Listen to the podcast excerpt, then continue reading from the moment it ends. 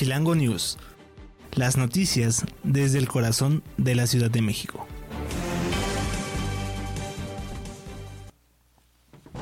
Hola, ¿qué tal amigos de Electroalin Radio? Les saluda Federico Reyes en esta nueva emisión de Chilango News, las noticias desde el corazón de la Ciudad de México. Yo soy Federico Reyes y a mí me pueden encontrar en redes sociales como Facebook, Instagram y Twitter como arroba Federico Reyes TV.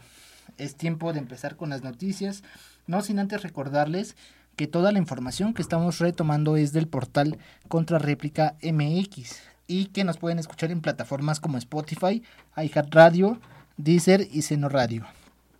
Vamos a empezar de lleno con la información nacional y retomamos este incidente que hubo en Ciudad Juárez luego de que hubiera un incidente con temas de migrantes en una estación justamente migratoria del Instituto Nacional de Migración.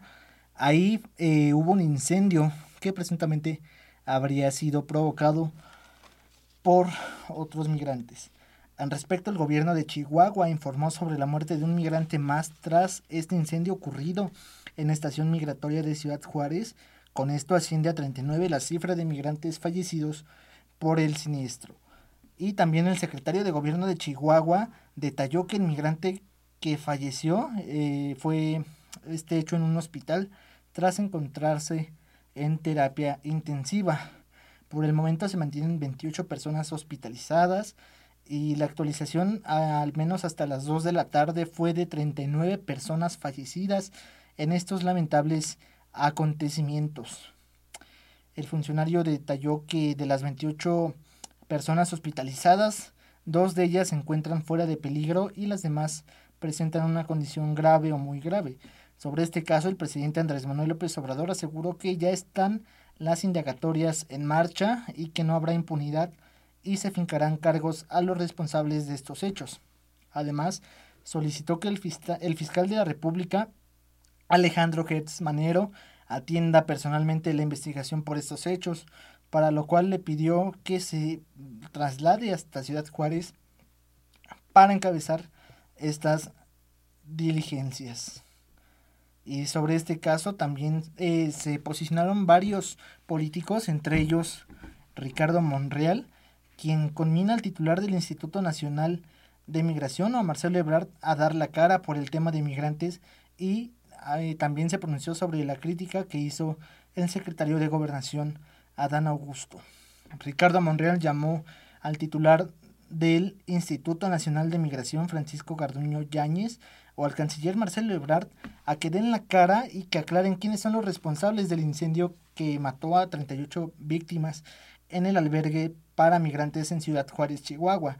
De igual forma, criticó que el secretario de Gobernación, Adán Augusto, eh, del cual depende este instituto, en vez de enfrentar el tema, se haya dedicado a repartir culpas, esto en palabras de Monreal, justamente al eh, presidenciable eh, Marcelo Ebrard.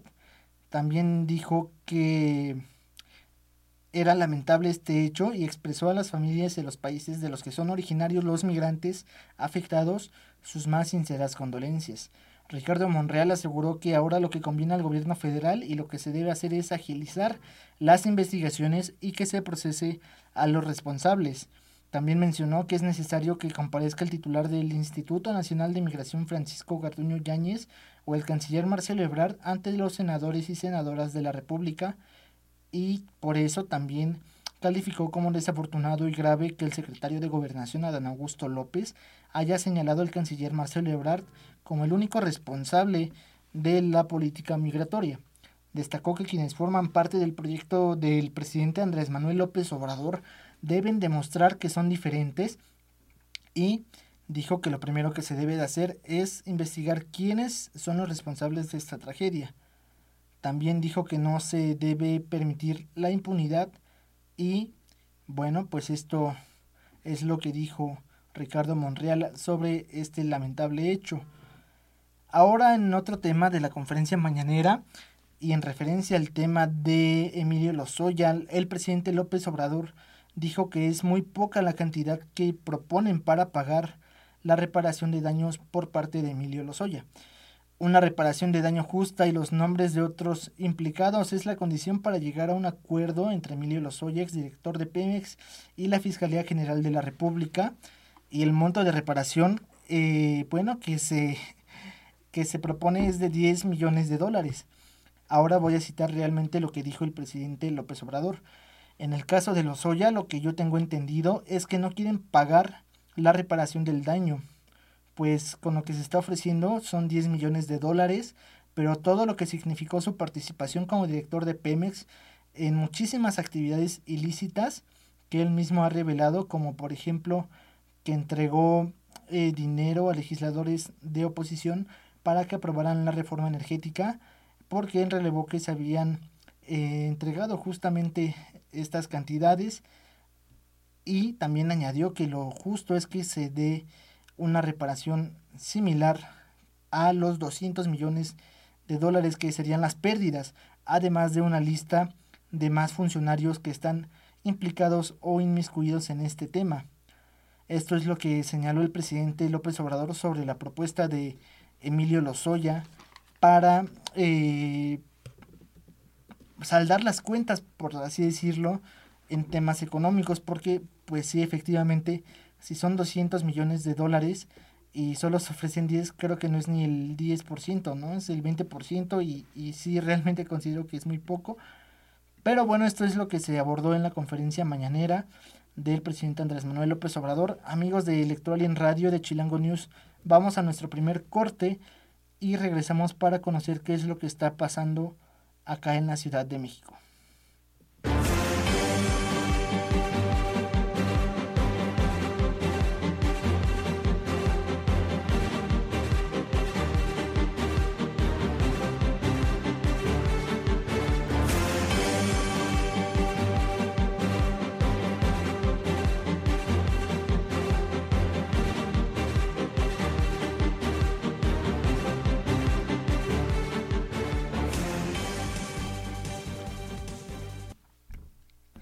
¿Qué tal amigos de Electoral en Radio? Ya estamos de vuelta en Chilango News, las noticias desde el corazón de la Ciudad de México.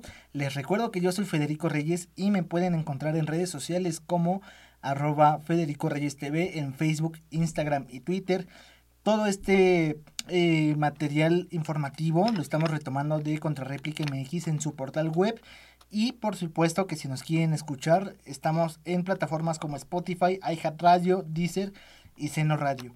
Ahora es tiempo de conocer qué es lo que está pasando acá en la Ciudad de México. Y por ello vamos a un hecho muy importante para el tema religioso, cultural, pero también económico. ¿Qué va a suceder acá en la alcaldía de Iztapalapa?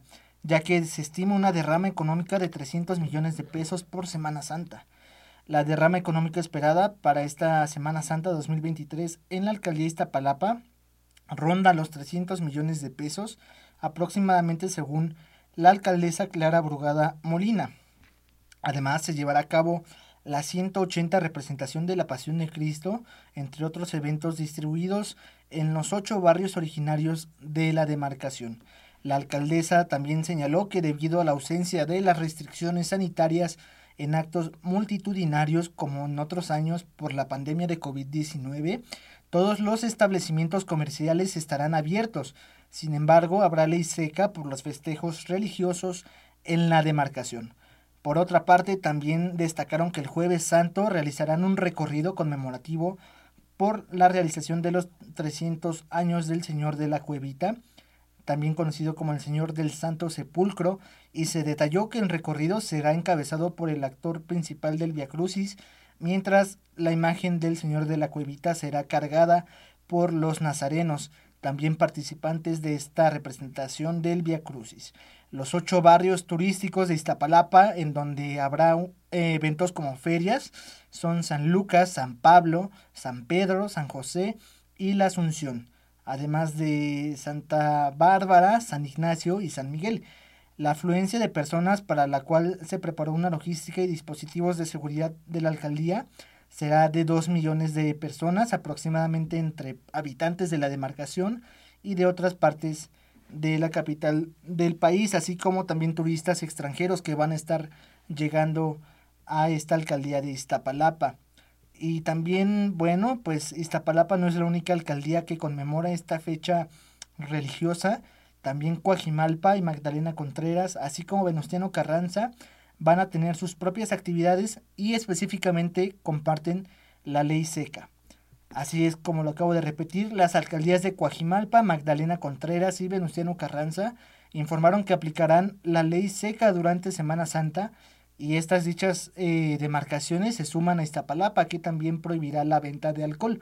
Respecto a Coajimalpa, autoridades dieron a conocer que la venta y distribución gratuita de bebidas alcohólicas estará prohibida dentro de su territorio para los días 6, 7, 8 y 9 de abril, que coinciden con el jueves santo, viernes santo, sábado de gloria y domingo de resurrección.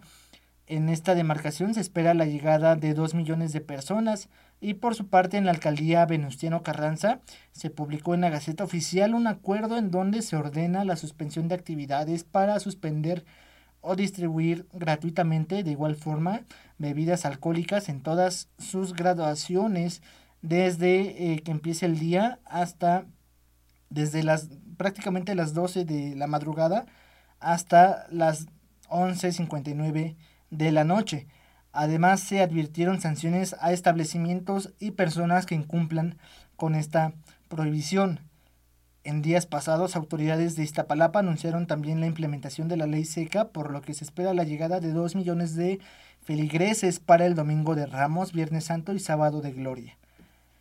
Ahora también vamos a tocar un tema que es reciente. El día de ayer cayó una, una lluvia muy, muy espantosa, muy fuerte y esto provocó que se desbordara la presa de Tacubaya por las fuertes lluvias. Lo triste de este caso es que hay más de 50 casas afectadas.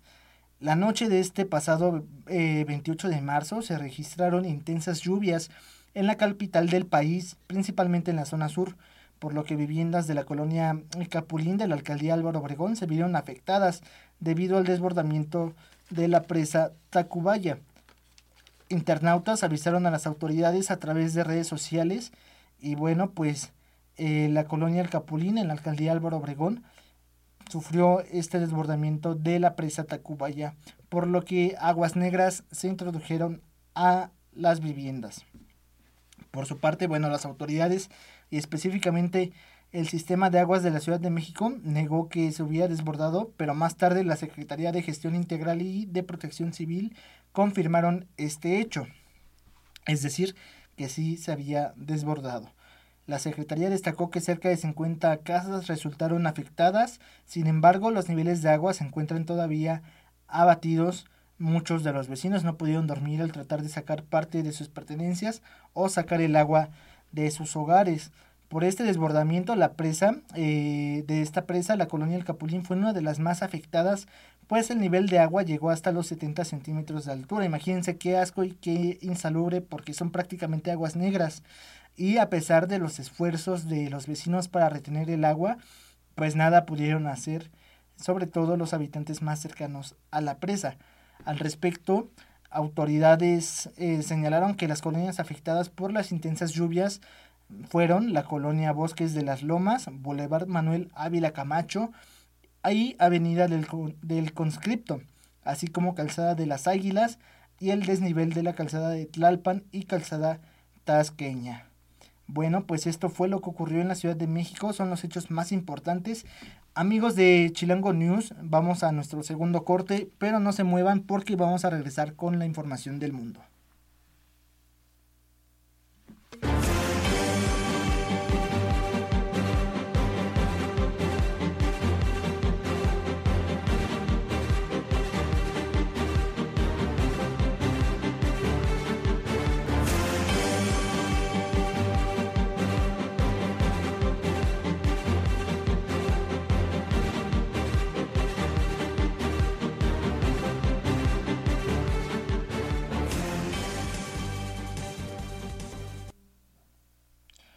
Amigos de Electoral en Radio, ya estamos de vuelta en Chilango News, las noticias desde el corazón de la Ciudad de México.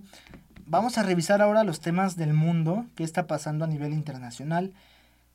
Hubo una reunión muy importante entre dos potencias, al menos del continente americano, o de la parte norte de aquí del continente y la parte sur.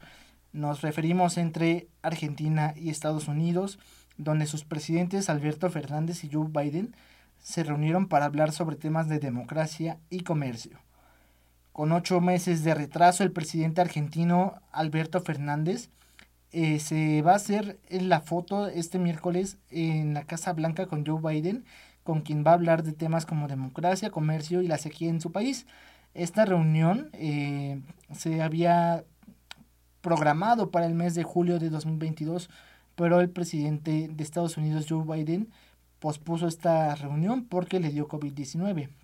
Finalmente, bueno, pues a las 6.45 de la tarde de este miércoles eh, va a reunirse de forma virtual y los aliados mundiales eh, de Estados Unidos permitirían retirar la fortaleza de la alianza entre Washington y Buenos Aires, afirma la Casa Blanca. En ese sentido, Biden y Fernández hablarán de sus valores compartidos de inclusión, democracia, protección de los derechos humanos y también se espera que eh, el equipo argentino esté detallando detalles del encuentro que permitirá afianzar el vínculo político con una mirada estratégica respecto a este contexto global de incertidumbre que también eh, parte de la guerra en Ucrania con Rusia, la pospandemia y cómo ha aumentado el precio de los alimentos y energía, así como el cambio climático, la transición energética. Esto lo dio a conocer el canciller de Argentina. Además, seguirá una sala de trabajo en donde los equipos técnicos de ambos países eh, se reunirán y esto abre una posibilidad para que Argentina y Estados Unidos repiensen, relancen y ajusten lo que haga falta para la relación comercial que se fue perdiendo, dijeron las autoridades argentinas. Esto es lo que pasa aquí entre el norte y el sur del país, pero ¿qué pasa en Centroamérica? Bueno, El Salvador condenó las acciones en contra de migrantes por eh, el incendio que ocurrió en la frontera norte del país. El Salvador expresó su más energética condena por la actuación del personal del Centro de Detención de Migrantes que se incendió en México con un saldo de 38 muertos, entre ellos varios salvadoreños. El gobierno de El Salvador expresó su más enérgica condena para estas gravísimas acciones del personal de la estación migratoria de Ciudad Juárez durante el incendio que dejó decenas de fallecidos de distintas nacionalidades, entre ellos varios salvadoreños. Por ello, exigieron justicia y que las eh, instancias pertinentes investiguen a fondo lo sucedido y que lleven a los responsables ante la justicia. Al menos 38 muertos y 28 heridos dejó el incendio en el centro de detención de migrantes en Ciudad Juárez, una ciudad fronteriza con Estados Unidos. Y según el gobierno de México, que atribuyó el fuego a personas que protestaban contra su deportación, eh, la Cancillería afirmó a través de un video difundido en redes sociales que se observa cómo los migrantes fueron dejados dentro de las celdas sin la más mínima consideración y sin ninguna posibilidad de ponerse a salvo pese a encontrarse en una situación de emergencia. En ese sentido, bueno, pues pidieron justicia y que se rindan cuentas para que no haya impunidad. Ahora nos vamos hasta el otro lado del mundo en donde el Papa Francisco fue ingresado a un hospital por una infección respiratoria. Eh, de acuerdo con un diario eh, internacional, el Papa Francisco sufrió problemas cardíacos al final de la mañana de este miércoles, por lo que fue llevado al hospital para controles en el departamento de cardiología.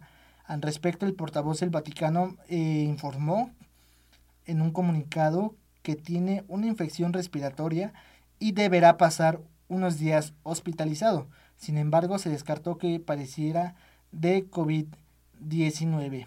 El diario italiano sostuvo que al hacerle una tomografía de tórax se, se concordó que había salido bien, por lo cual el diagnóstico de sus síntomas no era de gravedad. No obstante, el mandatario ha cancelado su agenda para los próximos días. Por otro lado, en un comunicado de la Santa Sede se informó el estado de salud del pontífice tras haber sido internado en el hospital eh, de Roma, donde aseguran que solo se le harían unos estudios de rutina. El Vaticano agradeció las muestras de apoyo en nombre del pontífice argentino y bueno, pues también pidieron que se eh, se le apoye con una oración para que salga bien. Esto fue la información internacional, amigos de Chilango News. Llegamos al final de esta emisión. Les agradezco mucho por haberme sintonizado. Les recuerdo que a mí me encuentran en Facebook, Instagram y Twitter como arroba Federico Reyes TV. Toda la información que estuvimos retomando fue del diario Contra Réplica MX y nos pueden escuchar y encontrar como Electroalien Radio en Spotify, iHeart Radio, Deezer y Seno Radio. Esto fue Chilango News, las noticias desde el corazón de, de la Ciudad de México. Yo soy Federico Reyes, nos estamos escuchando en la siguiente emisión.